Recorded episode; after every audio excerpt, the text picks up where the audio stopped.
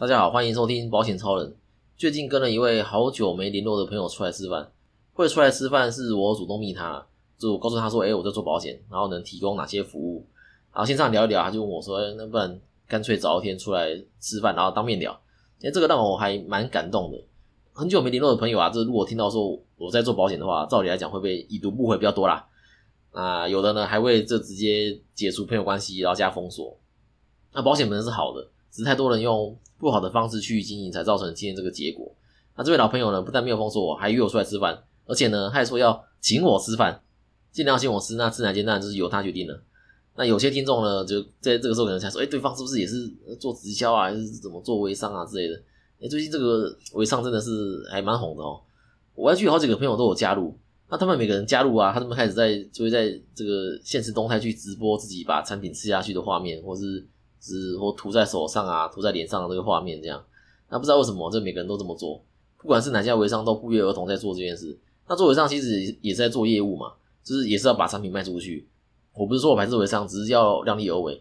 我有朋友就为了要跟着团队去美国参加什么总公司的全球代理商大会，就把存了很多年，而且是早期利率很漂亮储蓄险结掉，凑钱去美国。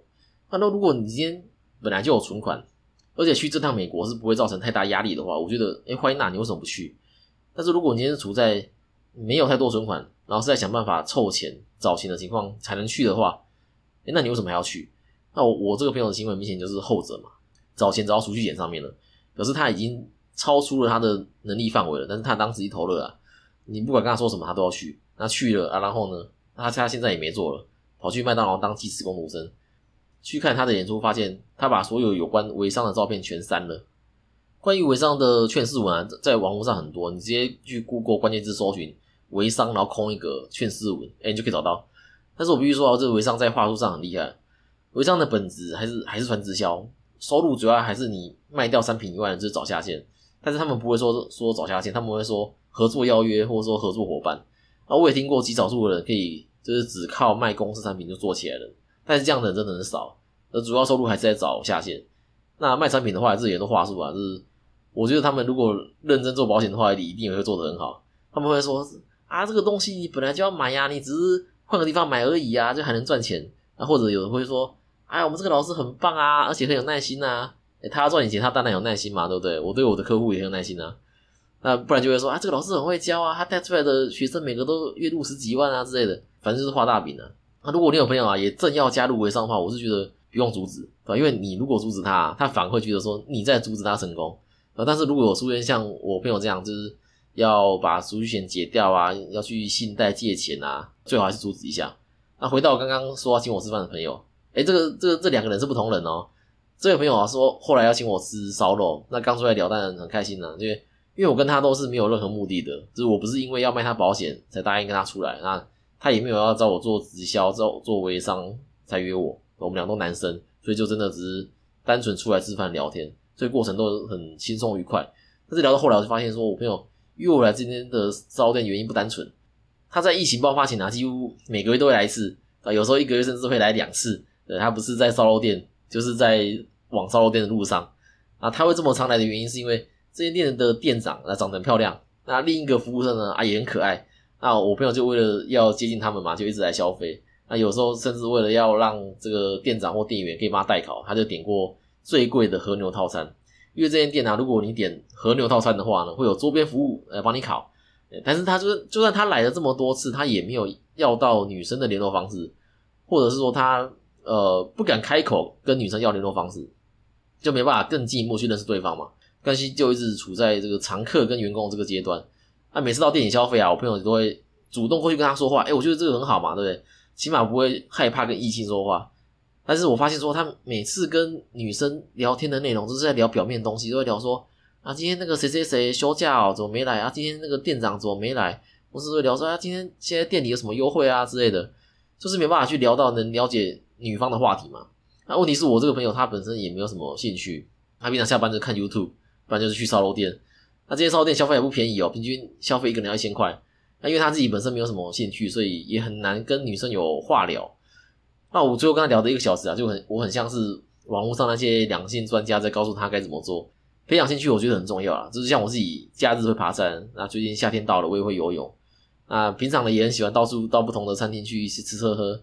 我现在这个女朋友也是我做陌生开发的时候认识的，那一开始就在赖上面聊嘛，就发现说，哎，我们有很多共同的兴趣，哎，她也会爬山啊，她也会游泳啊，她也喜欢到处吃东西。我们光是聊餐厅这个话题也就聊不完了。但是如果没有这些共同兴趣呢，我是不是就没有办法跟我现在这个女朋友在一起？那我这个朋友他最大的兴趣是骑车，对，那这个他的这个兴趣还是我跟他聊天的时候我才发现的，他自己也没发现。我发现他换了很多台车，我也跟他说，哎，你这个兴趣也很好嘛，对不对？只是如果你今天想要找到也喜欢骑车的女生就比较难。那如果你多几个兴趣呢？呃，喜欢看电影，你喜欢看展览，对吧？你喜欢户外活动，那有符合这些兴趣条件对象是不是变多了？一百个女生里面，你喜欢骑车的可能就五个，对吧？那如果你加上看电影啊、看展览啊，你一百个里面可能就有十五到二十个，对吧？那是不是跟你能够配对到的对象是不是变多了？好了，那再讲下去，我这边快要变恋爱的趴开始了。其他八卦内容我们下次再说。赶快来说说。这个有钱人是怎么用保险节税的？那今天讲节税啊，主要是讲遗产税。保险有税务上的优惠，这大家都知道，但是很多人都不知道怎么使用。要讲怎么使用之前呢，不得不先提到最低税负制。最低税负制简单来说，就是在政府要课税啦。那至于要课谁的税呢？因为每个人的收入来源不是说都是来自薪水嘛，就是有人可能是海外所得，有的可能是保险的年金给付，或是非现金捐赠的扣除额等等。哎，这些都是所得来源的一种。而且都不是薪水嘛，所以都没办法去课所得税。那政府为了要课这些人税，就列了刚刚讲的那三个收入来源，还有另外两个，加起来有五种收入来源会被课最低税负制。如果这五种收入超过一定金额的话，就还是要课税。那另外四种不在我们今天讨论的范围。那我们今天讨论的是非自益之人寿年金的保险给付。白话文就是要保人跟受益人如果不同人的寿险给付或者是年金给付，哎，要算最低税负制。那为什么寿险的给付要？规定要保人跟受益人不同的话课税呢？原因是如果不同人，他就会有转移财产的行为。那你不管用任何方式去转移财产，哎，都要缴税。那如果用赠与税的话，那大家都知道，每年有两百四十四万的免税额的额度，意思是我爸每年可以转两百四十四万的现金给我啊，不会被课税。那他如果一年转了三百四十四万给我，那超过的一百万就要课赠与税的百分之十，那我就要缴十万赠与税。那在最低税负制里面的。寿险身故金有三千三百三十万的免税额，这个就是保险在税务上的优惠。那要使用这个免税额要满足的条件有两个，第一个是三千三百三十万指的是每一个申报户。OK，那什么是每一个申报户呢？就是假如有一个富爸爸，然后他有三个孩子，那这三个孩子他也都长大成年了，然后没有被报抚养，那一个孩子就是一个申报户，所以三个孩子那就是三个申报户，那一共就有九千九百九十万的免税额。第二个条件是保单要有指定受益人。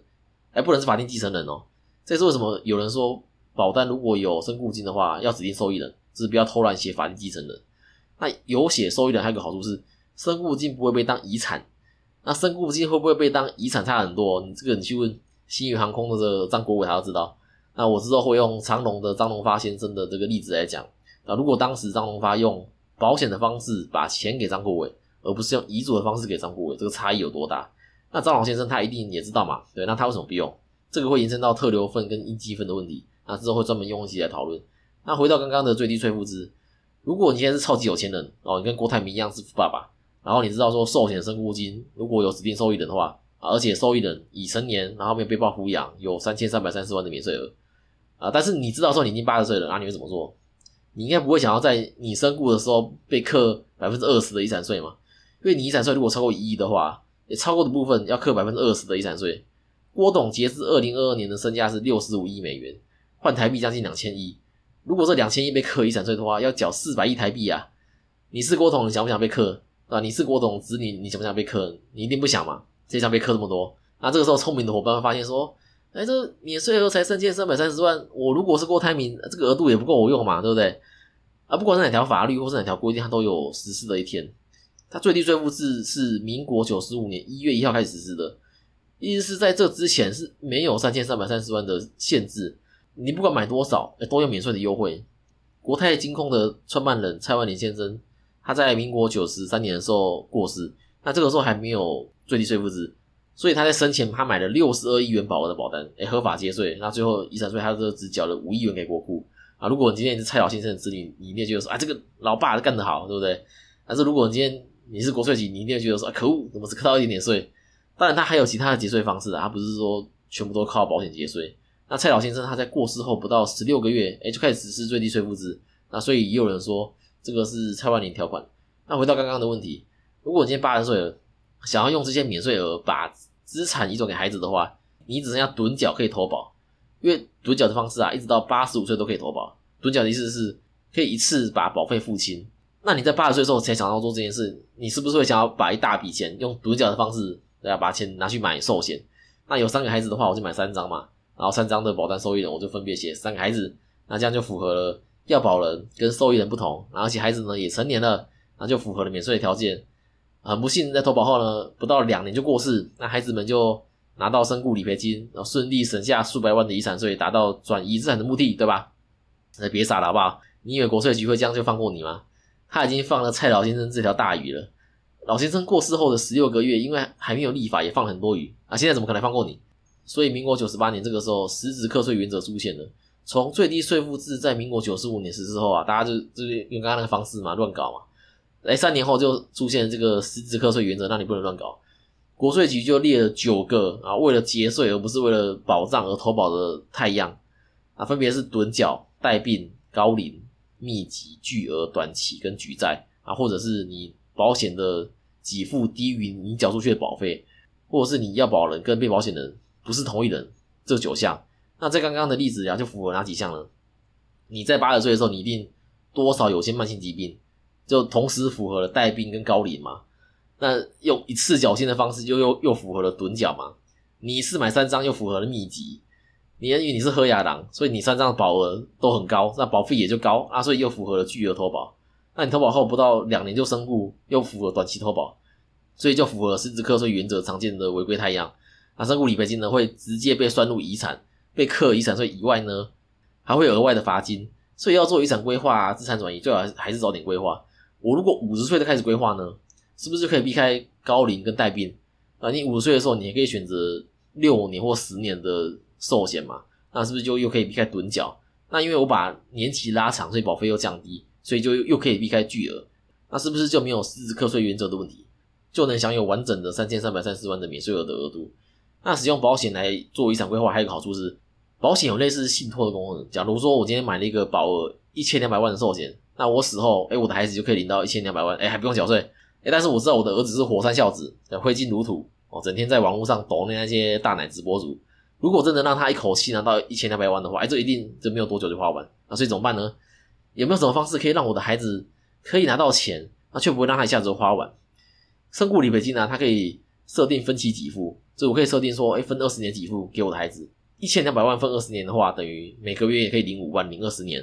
而我死后，保险还可以替我照顾孩子二十年。而且这个类似信托的这个分期给付功能是不用额外付费的。那不然你去银行做信托的话，你除了手续费之外，你每个月还要付管理费，而且你信托金额越大，哦，那管理费就越贵。OK，我们来看留言。呃，OLPY 说，听完超人的每一集，学到了很多保险的相关知识。超人的口条清晰。讲解也很清楚，期待之后的每一集我都会收听。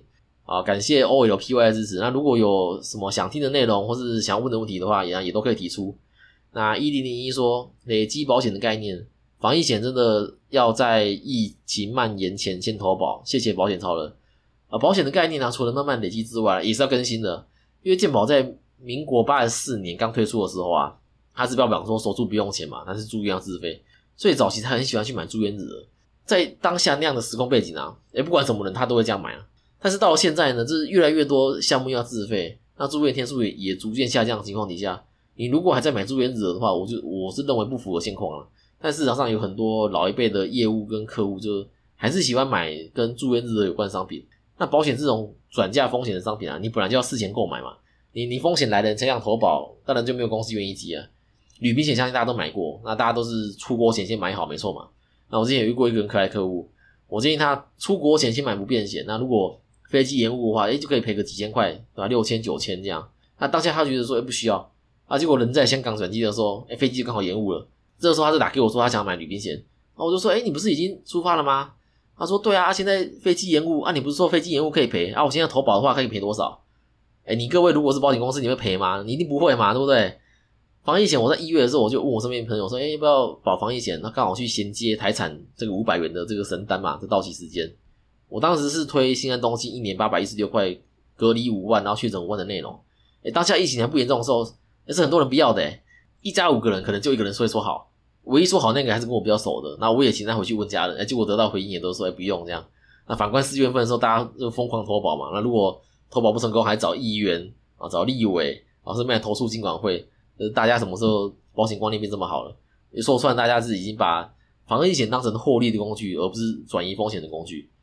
正确的用保险将风险转移给保险公司，能起到安定社会的作用。只是我一个人的力量实在有限。那如果你觉得今天这集对你有帮助的话，可以把我的频道或这集节目传给你的朋友，让你的朋友也能找到他适合他自己的保险。那记得按下关注，还有五星加评论。那其他保险规划或者理赔问题，也可以到 IG 跟我联络。那我们就下次见啦，拜拜。